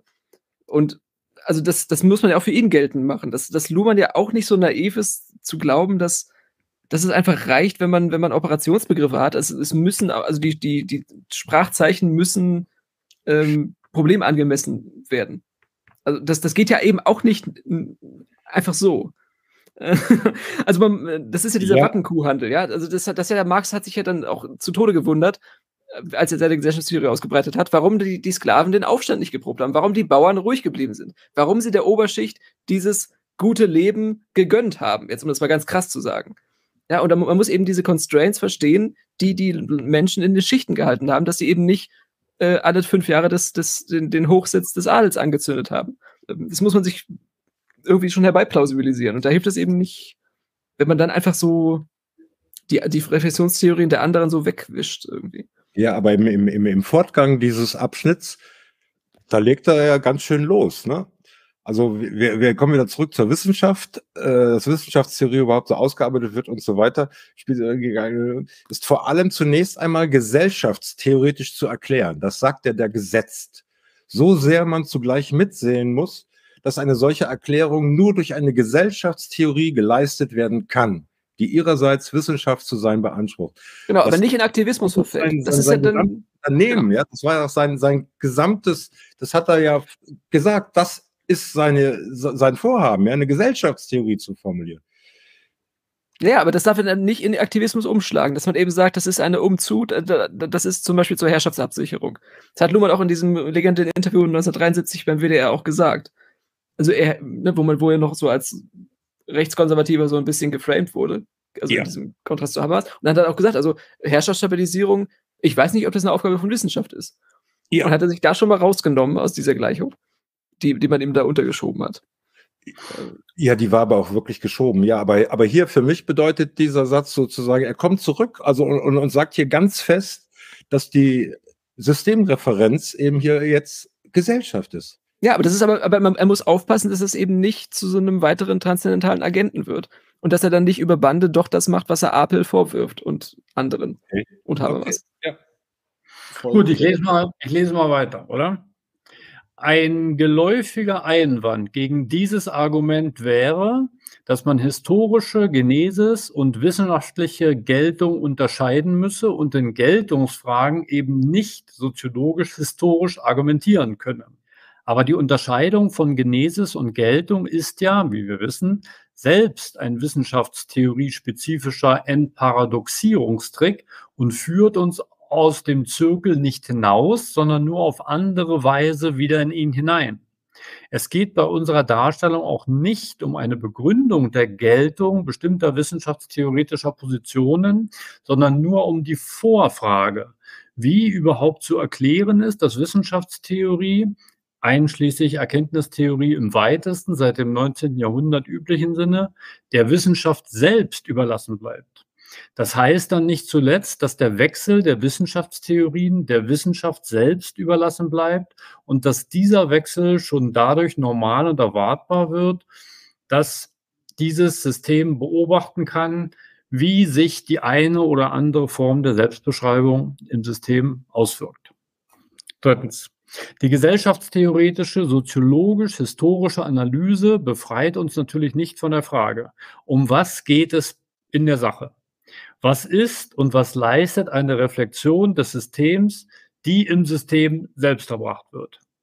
Da Selbstreferenz ein allgemeines Merkmal jeder Operation des Systems ist, da jede Operation rekursiv auf andere Operationen des Systems voraus und zurückgreift, also jede Operation in der Lage ist, das System von etwas anderem zu unterscheiden, muss es sich bei Reflexion um einen engeren Tatbestand, um eine besondere Art von Operation handeln.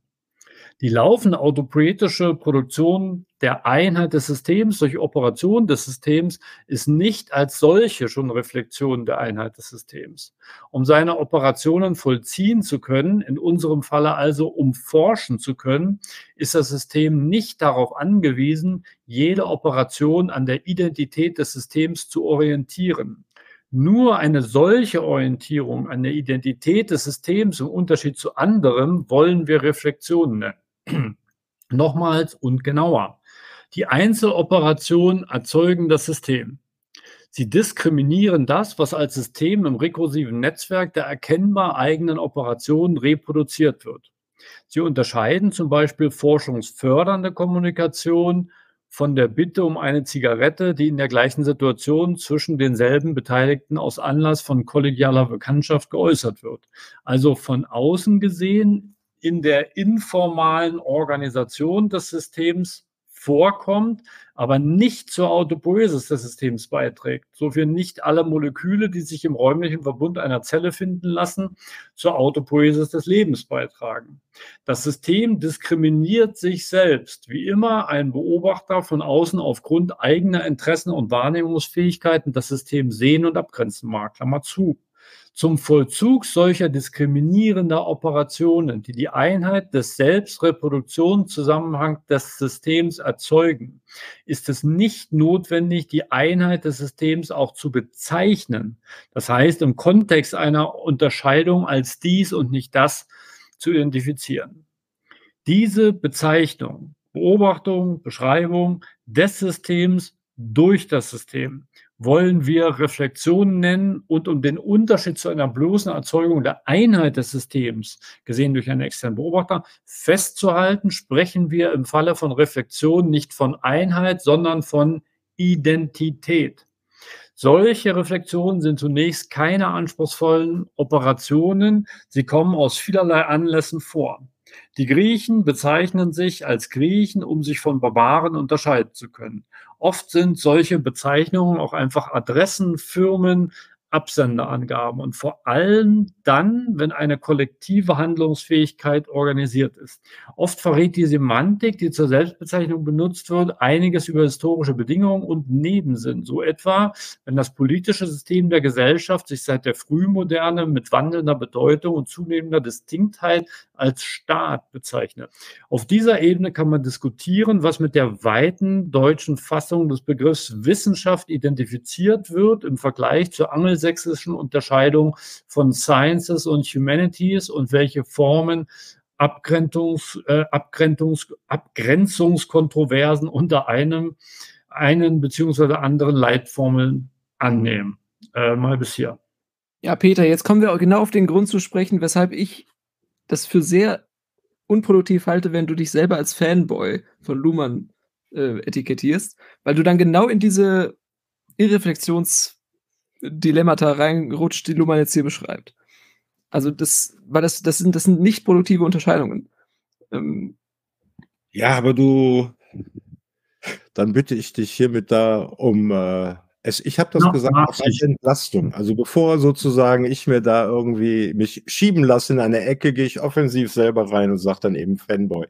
Nee, das will damit eigentlich nur sagen, dass ich noch ausreichend viel mit dem Luhmann eben auch äh, nicht genug Distanz habe, um manches da aus Distanz sagen zu können. Vielleicht ist das eine richtige Formulierung.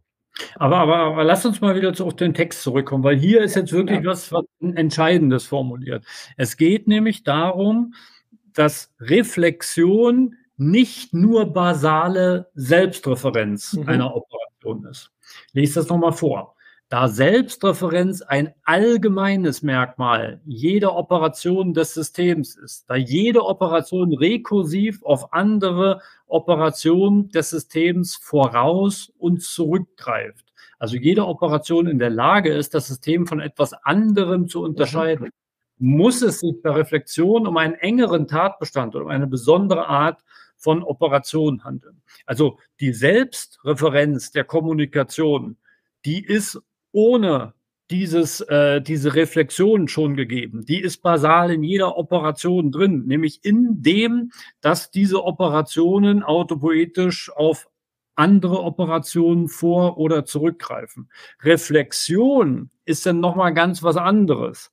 Das wäre dann sowas wie eine Thematisierung der Kommunikation in der Kommunikation. Das wäre ja. Reflexion und pure Kommunikation hat einfach ihre eigene Selbstreferenz, die mitschwingt, weil ich nämlich an den vorhergesagten Satz anschließe. Ja, aber leider, also das, sagst, das hast du ganz gut jetzt ausgerollt, aber ähm, schade ist es, dass er das jetzt nicht auf dieser Organismus-zellulären Ebene jetzt weiterführt und er ja auch den Begriff der Mutation scheut. Das, was er hier jetzt eigentlich beschreibt, ist ja eigentlich ein, ein spezieller Selektionsvorgang und Selbstreferenz besitzt einen einfach nur eingeschränkten, also Michael Levin würde es vielleicht sagen, Light Cone of Cognition, also ein, einen sehr stark begrenzten Operationsradius und der, der durch Selbstreflexion eben noch in weitere Zeiteinheiten äh, voraus und zurück unterteilt werden kann. Und dadurch aber auch, dadurch mutiert die Zelle. Sie, sie selegiert jetzt nicht nur nach, nach nährstoffreichen äh, Mitteln und ja, sich, um aber, sich zu erhalten. Aber, aber das, das, das verstehe ich nicht, wie du immer, du bist ja heute schon zweimal auf, ähm, auf Biologie zurückgekommen. Luhmann hat doch ganz klar gesagt, er hat da was aufgeschnappt bei der Biologie, ja. bei Matusana, Autopoiesis, das hat ihm ganz gut gefallen und jetzt macht er damit weiter und schneidet damit auch alles, was die Biologie weiterhin damit anfangen kann, ab.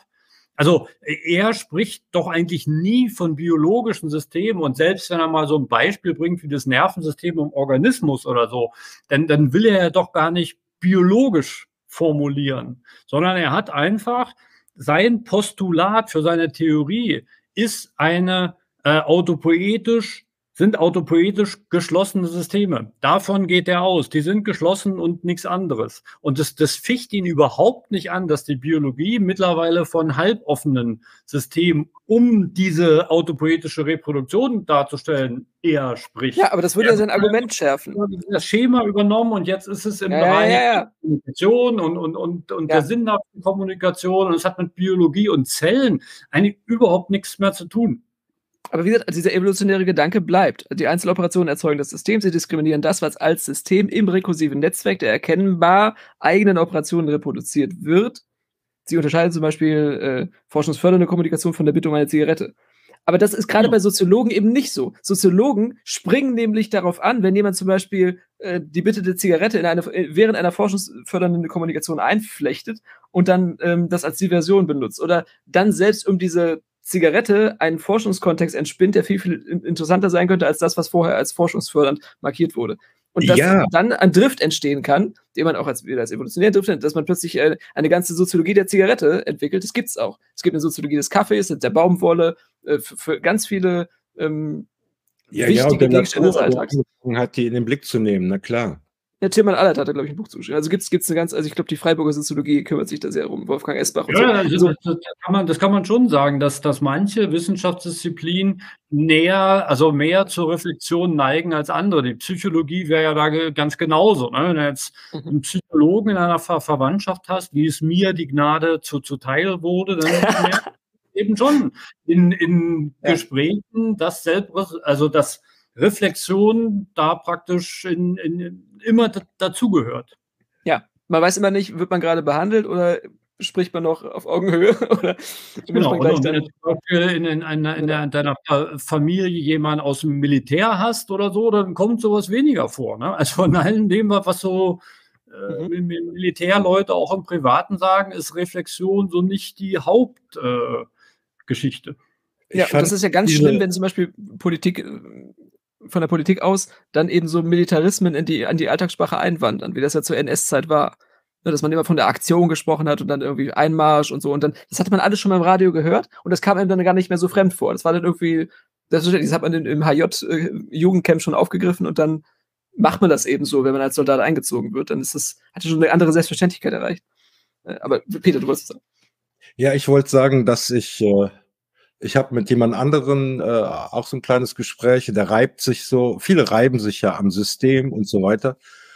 Und eben, ich finde diese Formulierung, diese Bestimmung von System, die er hier geschrieben hat, die finde ich jetzt gerade mal wunderschön, ja, um alle Verdinglichungen oder sonstigen Metaphern mal aber wirklich charmant wegzuschieben. Ne? Die Einzeloperationen erzeugen das System. Sie diskriminieren das, was als System im rekursiven Netzwerk der erkennbar eigenen Operationen reproduziert wird. So abstrakt ist es zu verstehen. Und dann ist das Beispiel mit der Zigarette ja eben nur, um es mal ganz, ganz deutlich werden zu lassen. Ne? Wissenschaft, Wissenschaftssystem beobachtend ist, wenn eben da, was sagt da, äh, forschungsfördernde Kommunikation und dann eben, dass im selben Raum dieselben Menschen direkt in der nächsten Sekunde fragen eben nach einer Zigarette, dass das eben nicht Wissenschaft ist. Ne? Also, dass ich, wenn ich versuche, irgendwie klar zu kriegen, was ein System ist, dann finde ich diesen Satz wunder, wunderschön. Das wollte ich loswerden. Ja, aber, genau. aber die Frage ist ja, ob das für Wissenschaft generell gilt. Also das, das, wir haben das ja gerade problematisiert, dass, dass Soziologen ja, gerne dazu ich, neigen, den Alltag in ihre Seminare äh, einsickern zu lassen. Das also funktioniert hat, aber nur, wenn ich es wiederum als Wissenschaftler dann als Wissenschaft. Also ja, aber, aber dann muss man auch abschätzen können, ob das hochwertig ist. Wenn also, du das, das als Süchtiger beobachtest, hast du eine Fluppe für mich, ist was anderes. Es ist keine Wissenschaft. Erst wenn ich es als Wissenschaftler wieder beobachte. Aber hier ist es ja gerade anders gegeneinander abgegrenzt. Aber wurscht, ist nicht so wichtig. Ich wollte nur sagen, ich finde den Satz wunderschön.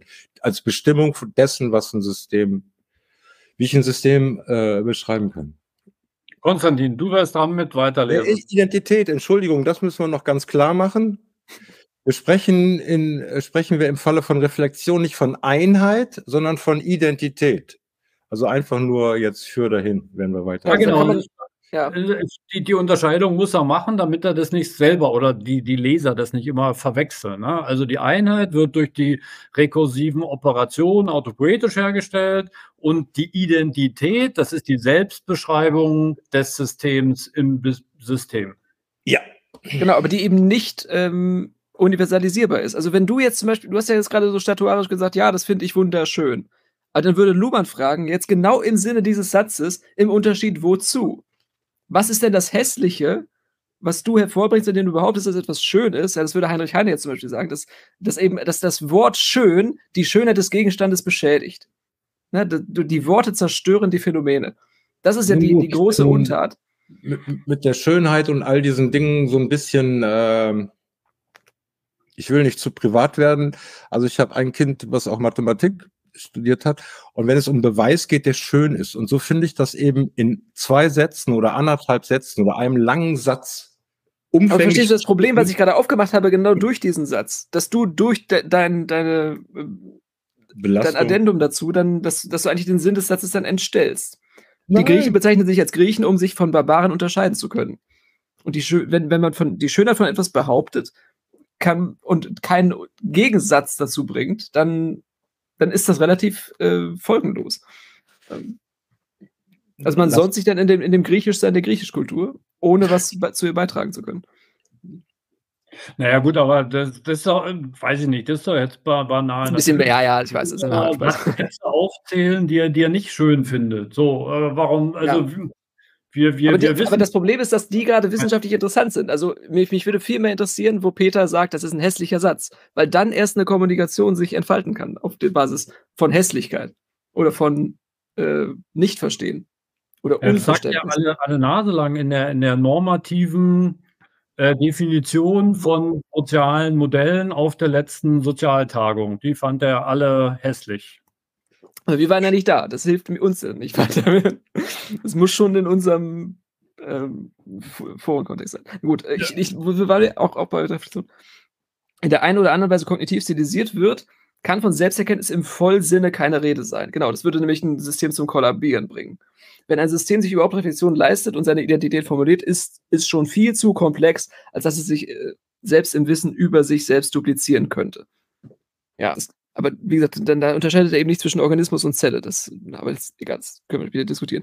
Das System bleibt für sich selbst weitestgehend intransparent. Durch Reflexion erzeugt das System daher nicht eine Erkenntnis, eine Berechnung, eine kontrollierte Steuerung des eigenen Verhaltens, sondern nur ein Zusatzmoment zur Dynamik des Systems. Nicht realitätsgerechtes Wissen, sondern Veränderung. Entsprechend ist die Reflexion auf Selbstsimplifikation angewiesen Sie modelliert das System im System mit dem Effekt, dass die Selektion des Modells weitere Operationen und weitere Beobachtungen auf sich zieht. Auf diese Weise wird die Selektivität der Operationen, die Reflexion leisten, durch ein rekursives Beobachten des Beobachtens und Beschreiben des Beschreibens kompensiert.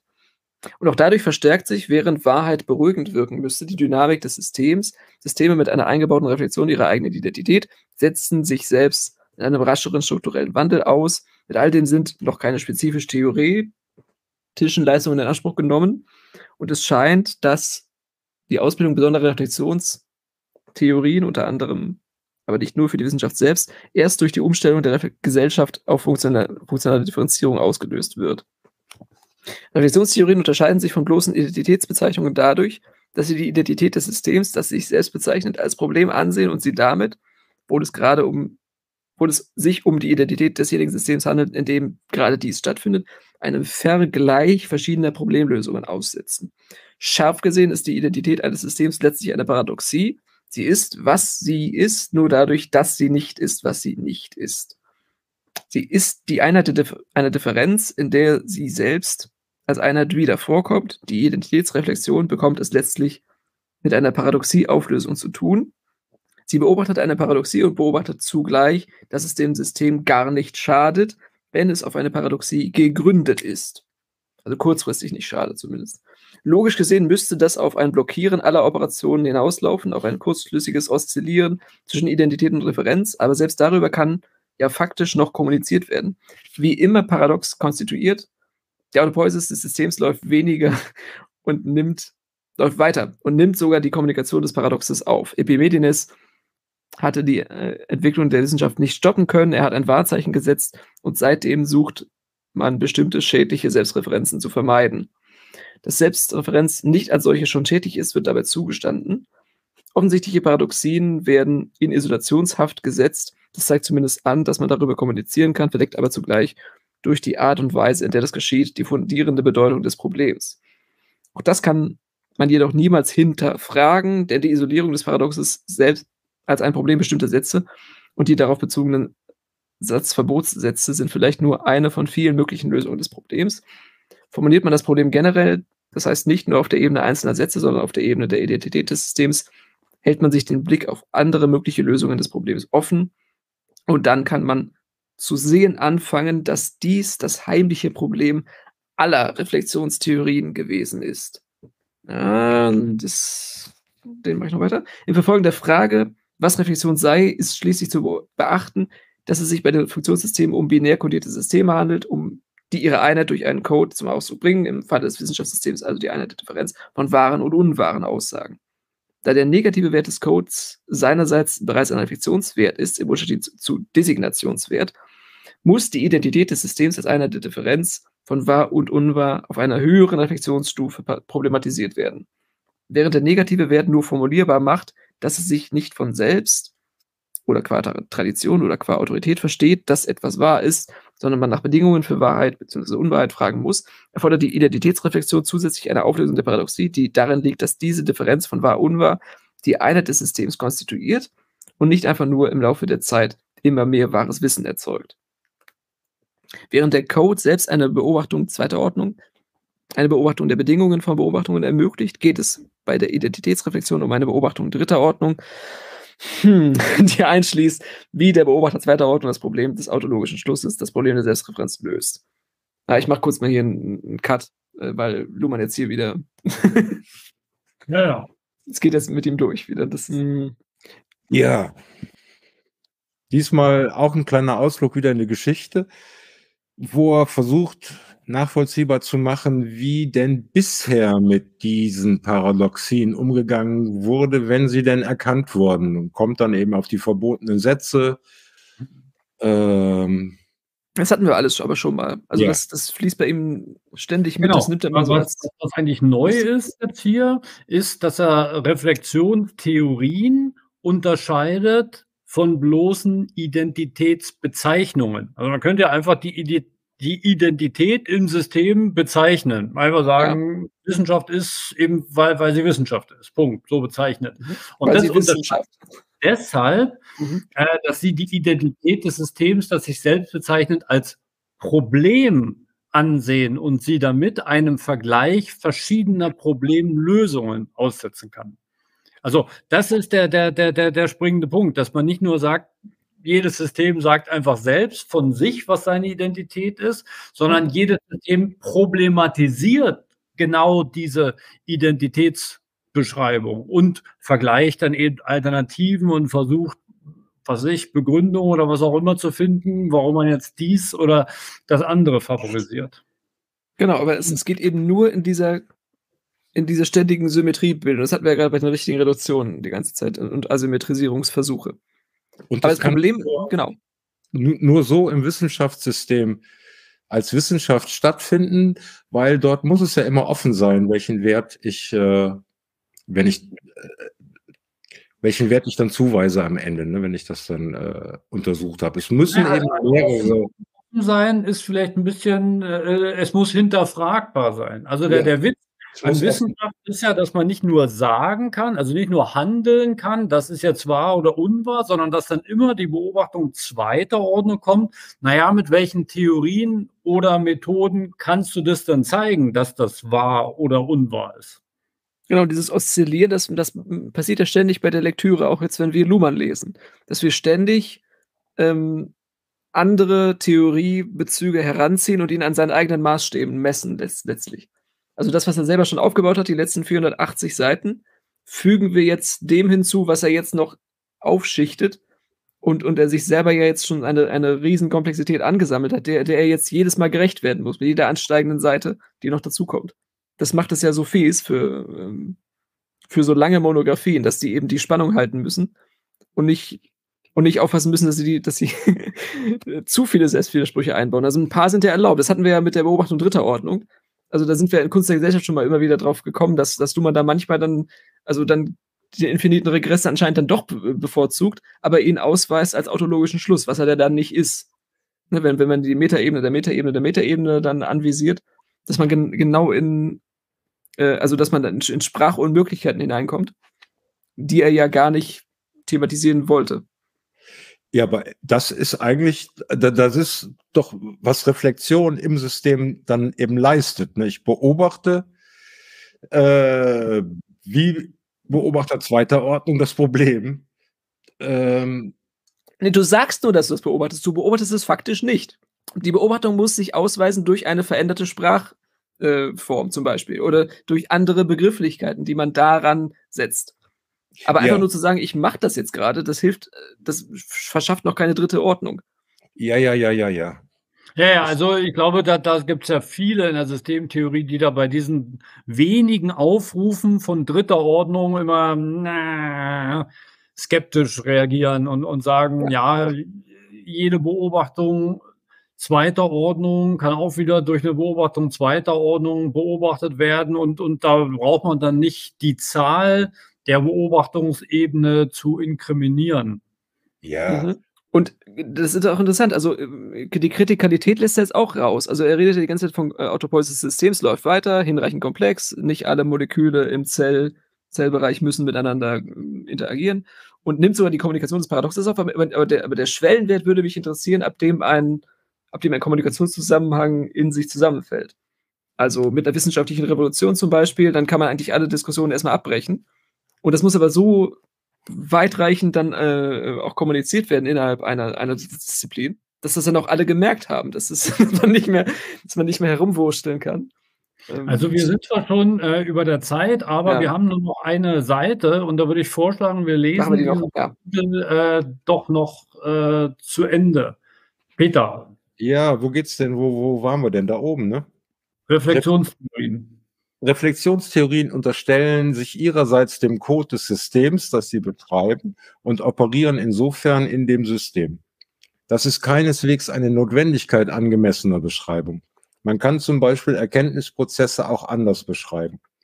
Ein Neurobiologe wird wenig Anlass dazu finden, die von ihm untersuchten Prozesse daraufhin zu unterscheiden, ob sie zu wahren oder zu unwahren Ergebnissen führen. Für ihn ist das ungefähr dasselbe. Ähnliches wird für einen strikt kommunikationstheoretisch orientierten Soziologen gelten, der sich etwa für die Verbreitung und Veränderung wissenschaftlicher Themen und Meinungen im Laufe der Gesellschaftsgeschichte interessiert. Externe Beobachtungen und Beschreibungen, was für die genannten Beispiele freilich nur auf der Objektstufe der Analyse gilt, halten Distanz zu ihrem Objekt und bagatellisieren damit dessen Code. Sie können sich dem Code des unterstellten Systems nicht unterstellen. Sie können es nicht, weil sie sich eben dadurch dem System einordnen und die Distanz zu ihm aufgeben würden.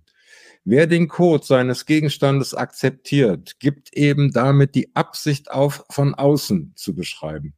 Das Problem aller Wissenschaftstheorie, einschließlich aller Bemühungen um Cognitive Sciences im heutigen Sinne, ist, dass die Attitüde der externen und doch wahren Beschreibung zum Selbstwiderspruch führt. Eine Wissenschaftstheorie, die dies reflektiert, und wir arbeiten im Moment an einer solchen, muss sich diesem Paradox des internen, externen Beobachters stellen. Sie kann ihrerseits nur nach Wahrheit suchen, wenn sie im untersuchten System operiert und sei es in dem fiktiven Modus so, als ob es von außen wäre. Sie muss deshalb alles, was sie erkennt, autologisch reflektieren. Das hat zahlreiche Konsequenzen, durch die die wissenschaftstheoretische Reflexion sich von den Reflexionstheorien anderer Funktionssysteme unterscheidet. Auch fällt das Verhältnis von wissenschaftlichen Theorien, normalerweise externen Beschreibungen, zu Reflexionstheorien der Funktionssysteme hier anders aus. Die wissenschaftliche Beschreibung der Wissenschaft kann sich nicht externalisieren. Sie kann nur in dem System, das sie beschreibt, eine besondere Beobachterposition aufbauen. Das ändert aber nichts daran, dass der Unterschied von Reflexionstheorien und Normaltheorien auch hier auftritt.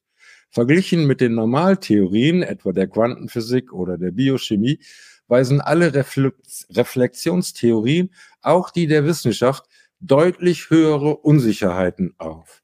Steve Wolga spricht von Injection of Instability als Folge von Reflexivität. Wissenschaftstheorie lässt sich daher keine Begründung der Wissenschaft erwarten. Sie stellt nur Zentraldifferenzen zur Verfügung, mit deren Verwendung die Forschung sich als wissenschaftlich ausweist, etwa Differenzen wie wahr, unwahr, Erkenntnis, Gegenstand, Theorie, Methode, Genesis, Geltung. Damit ja, hätten wir Abschnitt 3 auch geschafft. Ja. Ja, da ist ja nochmal ordentlich was drin. Aber ich finde, jetzt, jetzt nimmt er eigentlich all den Schwung wieder raus, den er jetzt aufgebaut hat, indem er dann sagt, ja, es gibt wir, wir, wir fügen dem Kanon der Zentraldifferenzen jetzt noch ein paar weitere hinzu. Form, Medium, System, Umwelt, Erkenntnisgegenstand. Also das ist ein bisschen schwach, wenn er jetzt wirklich mit Gotthard Günther ernst machen wollen würde und die dreiwertige Logik doch, doch irgendwie vollumfänglicher integriert. Und was, was, was ist denn das Zentrum einer Zelle oder eines Organismus? Das gibt's ja dann gar nicht. Das zentrale Nervensystem heißt zwar so, aber eben weil man nicht gar nicht weiß, wo das alles äh, letztlich zusammenläuft. Also du hast eine, eine, heute eine deutliche Celtic. ja, ein Celtic. Ja, aber, aber ich finde, das, das ist ein bisschen wenig, was er jetzt dann da rausholt, oder? Ja, aber erstmal macht er nochmal deutlich, ist es sozusagen, also wir halten Distanz, ne, also üblicherweise, zu ihrem Objekt und bagatellisieren damit dessen Code. Ne? Also sie können es nicht, weil sie sich eben dadurch dem System einordnen täten sie es und die Distanz zu ihm aufgeben würden. Ja, das muss man aber nicht, wenn man eben, also zum Beispiel auf diese operationsfähige Dialektik von Günther auf, äh, auf, äh, ausweicht. Das hat er ja gemacht. Reflexionswert, Designationswert, äh, Akzeption, Reaktion. Äh, und dann kann man diese so als Ob-Modi, die er dann als fiktiv bezeichnet, was für Quatsch ist, es sind der fiktionale Modi höchstens. Und dann müsste ja. man vielleicht zwischen fiktional und virtuell noch unterscheiden. Also eher unwahr wäre fiktional und eher wahr wäre virtuell. Ja, aber ich glaube, das würde jetzt ein bisschen zu, zu weit führen. Ne? Jetzt diese ja. Papa-konsistente Logik von, von ja. Günther gleich als dreiwertige Logik beschreiben. Ja, aber als Versuch. In dem Sinne nicht.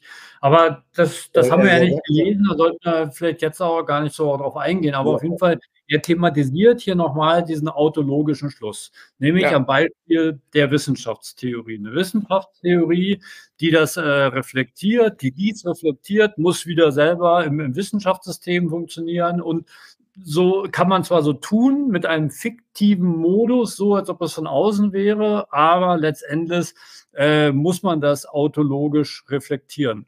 Das ist ja gut und schön. Da geht ja wohl bei einer Reflexionstheorie fürs Wissenschaftssystem im Wissenschaftssystem jeder mit. Aber diesen autologischen Schluss brauche ich nicht, wenn ich als Astronom mir Quasarsysteme in irgendeiner fernen Galaxie angucke. Da ist mir das eigentlich ziemlich egal, was das mit dem autologischen Schluss auf sich hat. Ja, also genau, das sind ja eigentlich Deflexionen und keine Reflexionen mehr.